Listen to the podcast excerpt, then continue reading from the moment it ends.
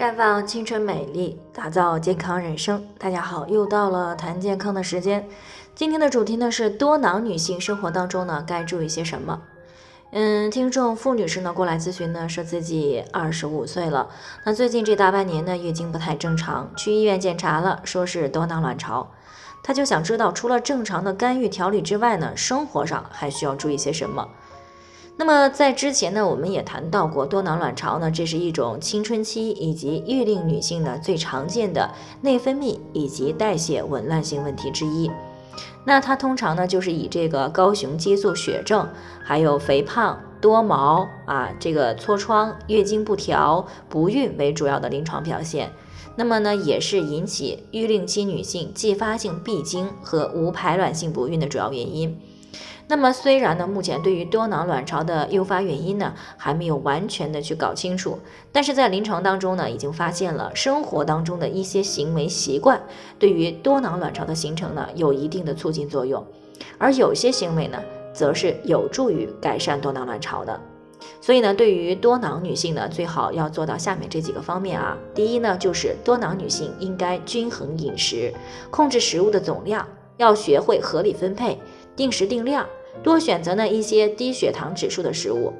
以及含优质蛋白质高的食物，并且呢还要注意这个高纤维、高维生素食物的一个补充，比如说像五谷杂粮、新鲜蔬菜和这个水果啊，牛、羊、猪的瘦肉，还有这个禽蛋类、牛奶、鱼虾等等这些都可以吃，但是要注意避免高盐、高脂肪、高甜度、高精细和高热量食物的摄入。那么第二呢，就是要加强锻炼，避免肥胖，因为呢，肥胖会加重高雄激素血症，会加剧多囊问题。那有研究就显示了，当这个多囊卵巢女性的体重减少了百分之五到百分之十的时候，是有助于改善胰岛素抵抗以及排卵情况的。所以呢，采用饮食疗法、运动疗法这些生活方式干预的综合措施呢，是非常有必要的。所以呢，多囊女性呢，应该少吃多动。尽量的去把这个体重呢控制在一个正常范围之内，那么就可以来选择一些适量的有节律的全身性的锻炼，而且呢还要遵循这个量力而为、循序渐进、持之以恒的原则。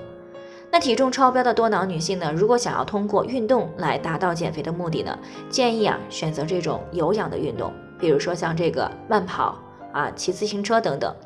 每次的这个锻炼时间呢最好不少于半个小时。啊，每周呢坚持三到五次，这样的一个有氧锻炼呢，不仅可以消耗体内的脂肪，还可以增加和改善心肺的功能，来调节心理和精神状态。那么第三呢，就是要避免口服避孕药，因为呢，避孕药是容易抑制促黄体生成素的分泌啊，进而呢会抑制到排卵，那么这样呢就会诱发或者是加重多囊卵巢。那第四呢，就是应该少吃冷食啊，以免呢造成这个痰瘀。因为呢，在中医上看来，多囊卵巢属于肾虚、痰瘀、血瘀而导致的。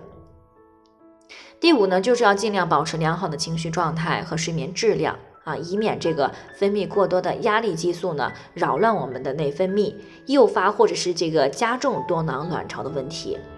那所以呢，想要尽快的改善这个多囊卵巢呢，啊，在这个医生的指导下进行调理的同时呢，还是要注意好上面这些方面的。